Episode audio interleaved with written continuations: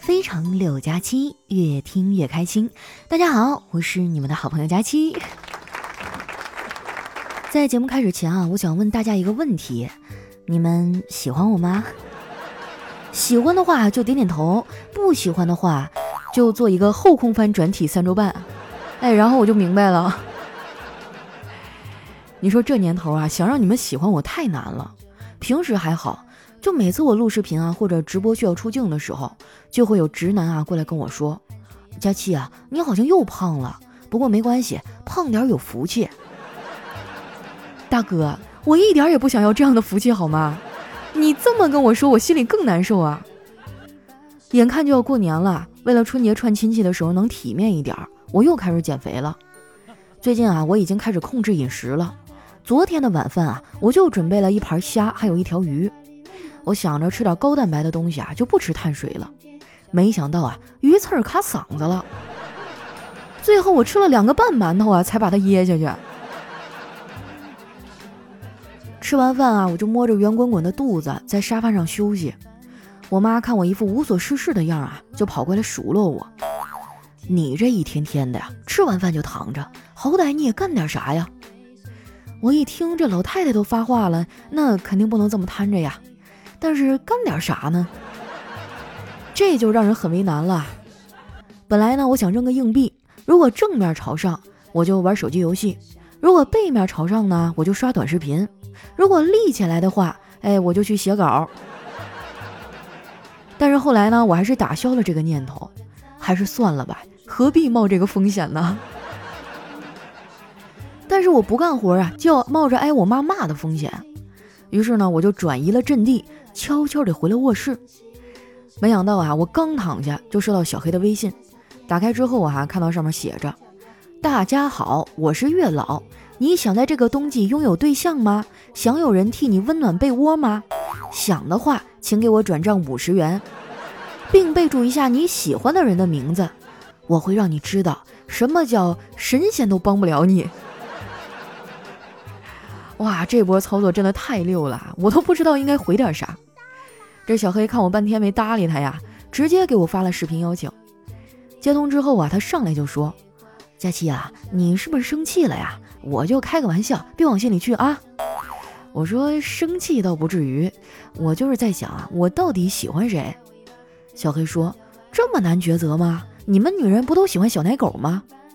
我说：“也对，那照你这么说，我觉得丁真不错，纯真、善良还好看。”更重要的是，他眼里有光啊！听到这儿哈，小黑冷笑了一声，说：“那眼里有光咋了？丁真眼中的光，没打工之前我也有。”我说：“黑哥啊，你可真是直男的典范啊！明明那么普通，却还是那么自信。听这口气，你是不是觉得丁真之所以能火，是因为没上过班啊？对呀，难道不是吗？哎，话说，你真的喜欢丁真这样的呀？”咱们认识这么多年了，你都没有说过你的择偶标准，你到底想找个啥样的呀？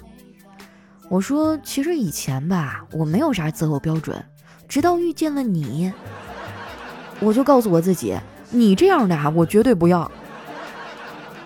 小黑气愤地说：“我这种怎么了？上哪儿找我这么好的男人去啊？”我冲他翻了个大白眼儿，我说：“黑哥，你知道你和一盘狗屎有什么区别吗？”小黑说：“啥区别呀？你没有盘子。”这把小黑气的啊立马就挂了视频。哎呀，我终于出了一口恶气。我跟你说啊，这货平时没少欺负我，不过感觉这么一整啊，这一段时间内他基本上都不敢再整我了。有的时候吧，我觉得小黑这样的男生太幼稚了，总是玩一些很无聊的小把戏。其实跟女孩做朋友很简单呐。你只需要一直说，一点都看不出来就行了。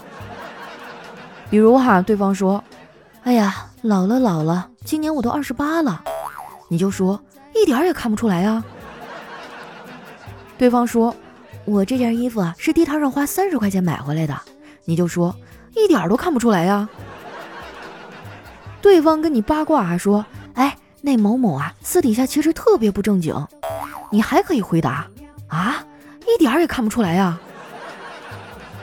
他要是跟你撒娇啊，说你别看我外表很坚强，其实我内心特别脆弱。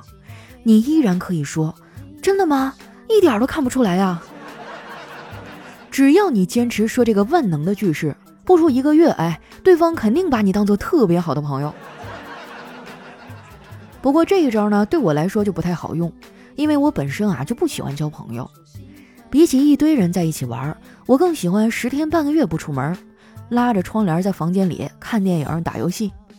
不过奇怪的是啊，比起没什么人居住的世外桃源，我更喜欢住在车来车往的市中心。总的来说呢，我是一个喜欢住在繁华的都市里却不想出门的一个人。我觉得我可能有病。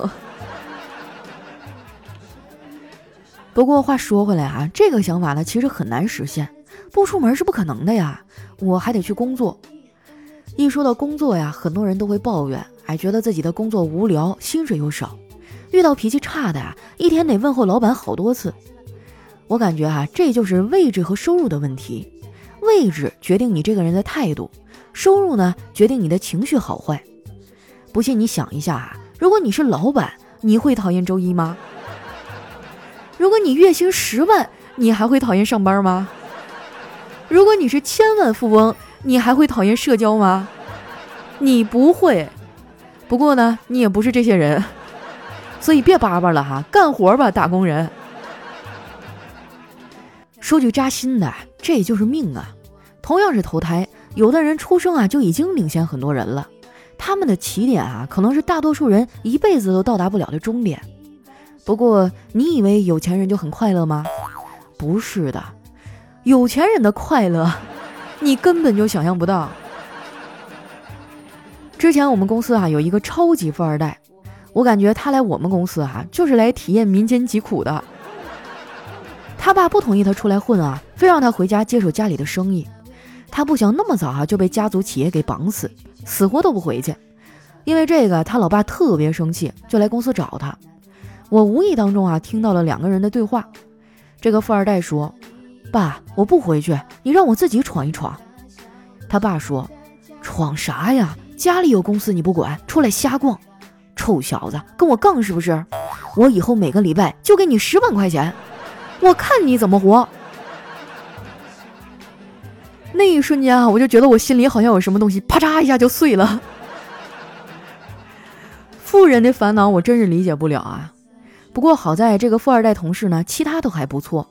就是有点花心啊，同时处了好几个女朋友，我就问他：“你同时交这么多女朋友，不觉得别扭吗？”他看了看我啊，说：“不觉得呀，多处几个女朋友怎么啦？我打字快，又不是聊不过来。”哎呀，真的是有理有据，让人信服啊。不过幸福归幸福啊，我多少还是有点不平衡，真是旱的旱死，涝的涝死啊。麻烦月老丘比特啥了？你也看看我呀，我这都单身多少年了啊？能不能优先给安排一下？我周围的人都快二婚了，我现在连个男朋友都没有呢。坐我对面的运营小哥哥啊，跟我一块儿进公司的，进公司没多久啊，他就结婚了，这两天正在闹离婚呢。我就问他为啥要离婚呢？他说过不下去了，我媳妇儿啊，已经两个多月没有和我说过半句话了。我还没来得及说话呢，在旁边的调调啊突然插嘴说：“那你可得考虑清楚啊，兄弟，现在这种老婆已经很难找了。”我说：“对呀，嫂子这种女人太难找了，贤惠靠谱，身材还好。”运营小哥说：“啥玩意儿？身材好？”我跟你说哈，有句古诗形容我媳妇儿挺贴切的：“小荷才露尖尖角，荷包蛋上两个枣。”我说听你这么一说，这画面感就有点强了哈。他苦着脸说：“我也就敢在这儿说，这要是让我媳妇儿知道了，肯定轻饶不了我。”我说这中国文化博大精深啊，同样的一句话呢，可以有很多不同的表达方式。你知道怎么优雅的说别人平胸吗？很简单，哎，你就跟他说：“你看你多么的与众不同啊，全身上下就脸最大。”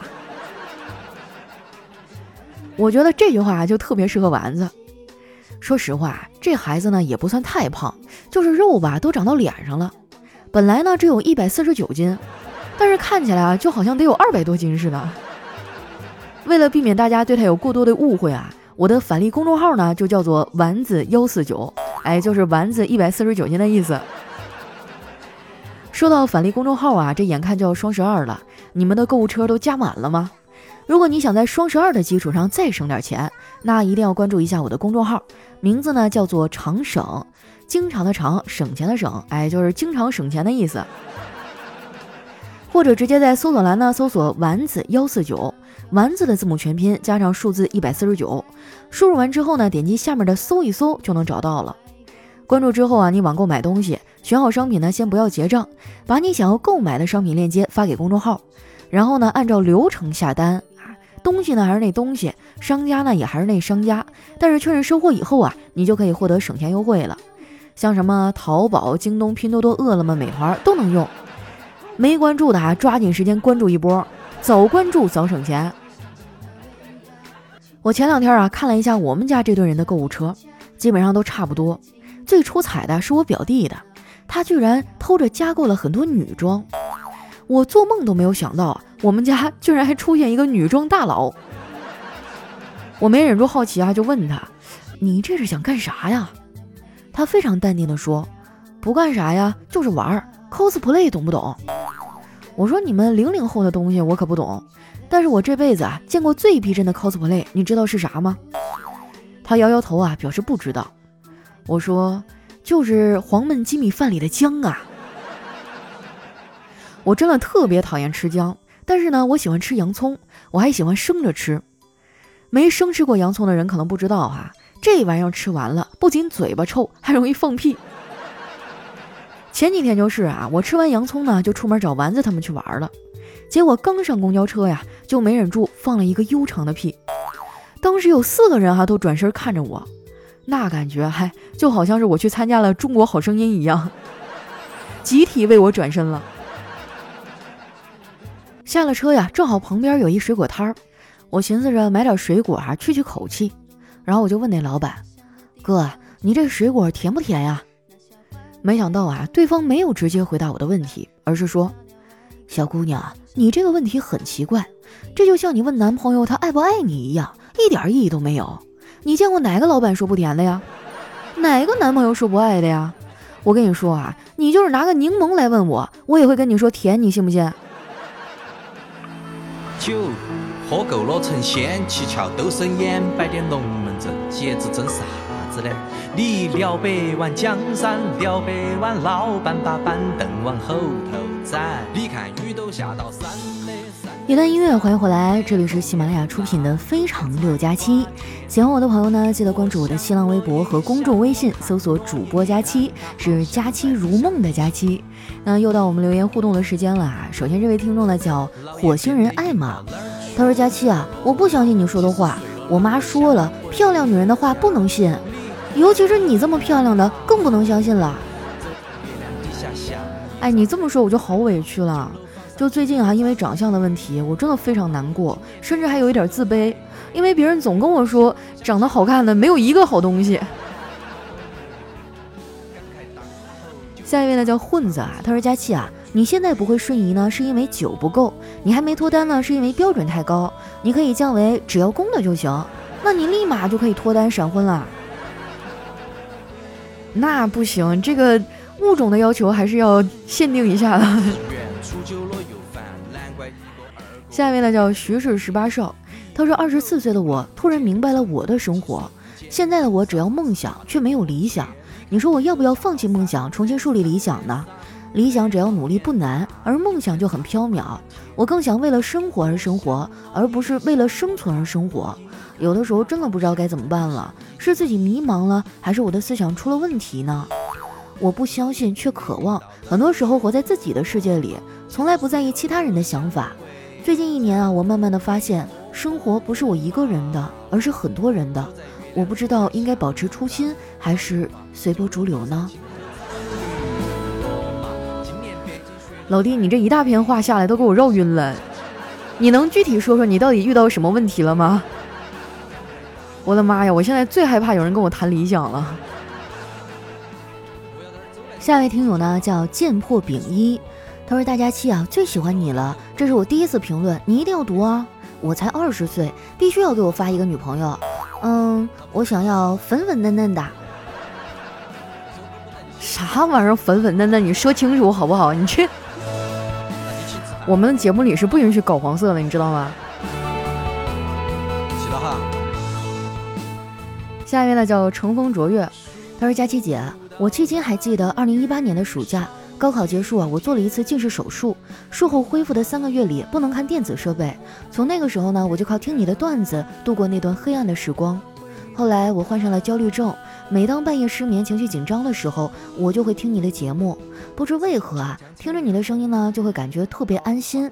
作为你的万千粉丝之一，虽然我没有骨灰粉的经历，但我每一个夜晚都有你的声音相伴。真心的感谢你啊，佳琪姐。在我与疾病抗争的生活中，带给我数不尽的好心情。不求读评论，只希望你能看到来自我的感谢。哎呀，不客气，不客气啊！咱们谁跟谁呀？这，哎，哎，但是我想跟你打听一下，这个近视手术到底是怎么做的呀？要三个月不能看电子设备，那人不憋疯了吗？我也近视哈，我就挺想做一下这手术，但是我还有点害怕。就是我近视的度数虽然不高啊，但是我两只眼睛都有散光，这就很可怕了。散光那个感觉和近视还不一样，就是你看什么东西吧，都是大圈套小圈，特别模糊，重影，就很烦。而且我常年戴眼镜吧，我这个一摘下来，目光还有点呆滞。就包括我录视频的时候，很多人都说：“哎，佳琪，我怎么觉得你的眼睛空无一物？你到底在瞅哪儿？” 我哪儿也没瞅，我就是近视。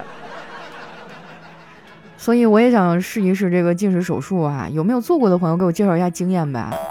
就现在这科技水平，还得恢复三个月呢，那我不得被催更的粉丝打死哦！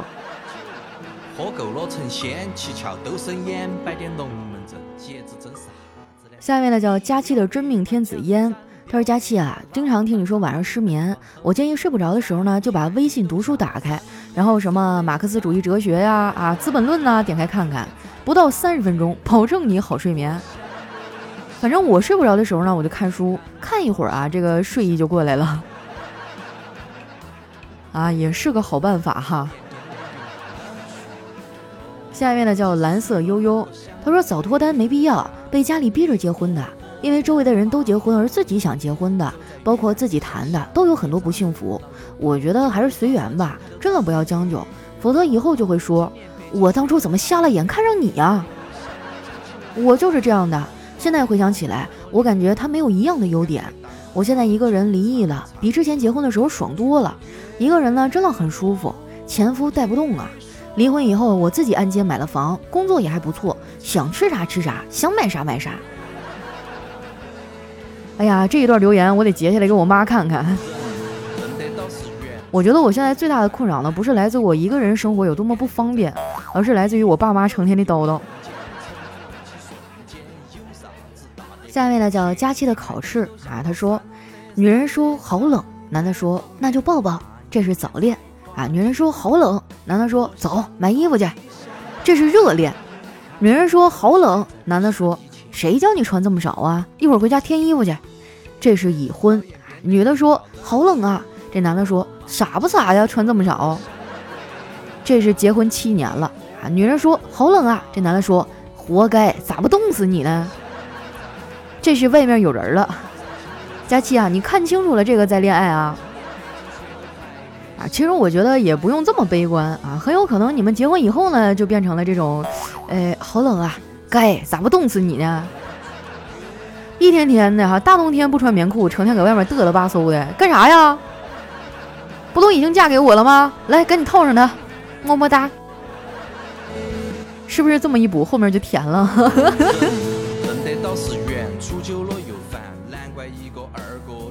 下面呢叫我和佳期回娘家。他说有一天啊，有人问我，先生买房吗？我说不买，全国都在降价，我再等等。然后这女销售啊就指了指自己的这个无吊带的罩杯，问道：“你看它是不是快掉了？”我瞅了一眼，说是啊。这女销售啊，得意地说：“它就算掉呢，也只会掉一点点，我提提就起来了，是不是啊，哥？”我顿时就觉得好有道理啊。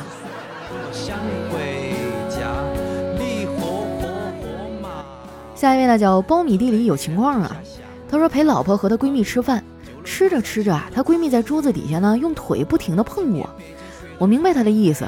随后呢，老婆就上班去了，留下我们两个。我果断地站起身出门，看着车来车往的大街啊，想起了和老婆的点点滴滴。五年里只有过一次争吵，我怎么可以背叛她呢？毕竟那次吵架，我在医院昏迷了三天呢。我跟你说，这么明目张胆的，肯定是做套，你信不信？搞不好你老婆又相中哪个包了。下一位呢，叫二三四幺，他说一个男人哈拿着一只兰花碗，非常郑重的对妻子说：“你以后不要再摔碗了，这碗是你妈留下的，现在只剩两只了，其他都让你摔了。”这妻子啊白了丈夫一眼，说：“那你以后不许惹我生气啊，我也是我妈留下的，而且就只留了我一个。”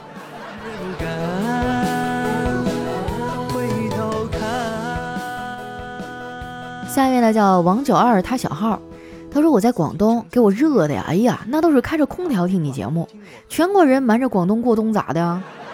我是新入学的学生，作业翻了一倍，掉一地的头发，不知道说啥了。佳琪啊，祝我下次月考语文上一百呗，念我我就去争取全班前十。哎，我这一百分是吧？为什么我们原来满分都是一百五啊？你确定你只要一百分？要不然我们含蓄一点，祝你考上一百二吧。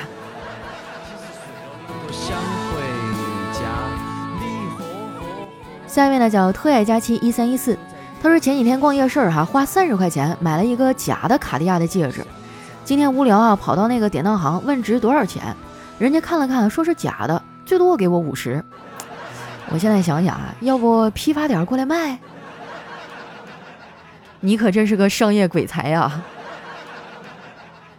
下一位呢叫蓝海豚，他说昨天啊在汽车站上厕所，这门锁坏了，我就用手拉着门啊蹲下去方便。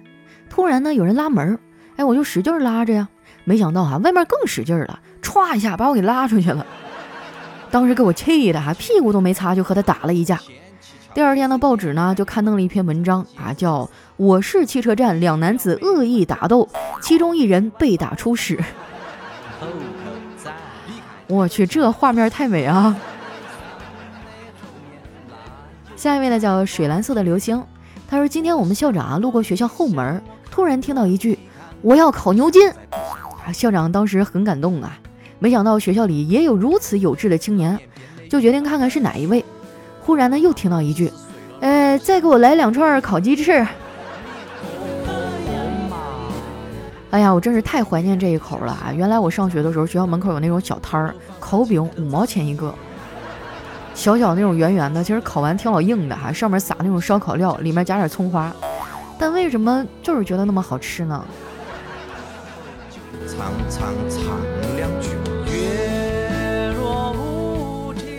下一位呢叫爱留言的小仓鼠，他说小兔子啊来到超市问老板：“老板有胡萝卜吗？”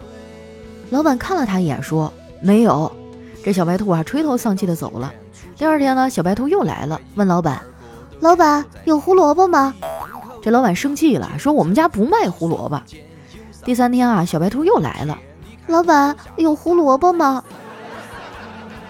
老板生气的冲他吼：“你再来问我，我就拿剪刀剪掉你的耳朵。”第四天呢，这小白兔又来了，老板有剪刀吗？没有。然后小白兔就问：“那老板有胡萝卜吗？”还真是一个挺执着的小兔子哈。